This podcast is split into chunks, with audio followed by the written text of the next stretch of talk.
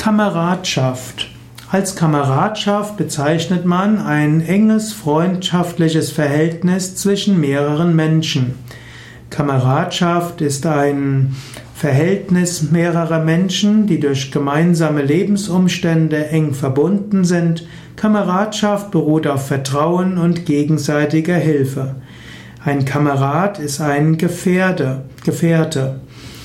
Kamerad kommt vom französischen Kamerad, vermutlich kommt es auch aus spanischen Camarada und kommt ursprünglich aus der Militärsprache.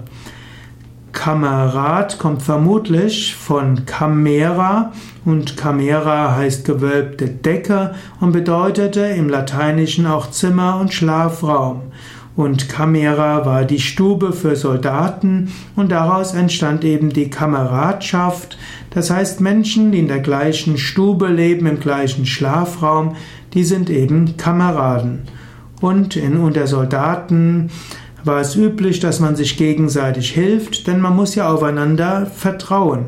Und so wurde später Kameradschaft auch bezogen auf allgemein freundschaftliches Verhältnis von Menschen, die sich gegenseitig helfen.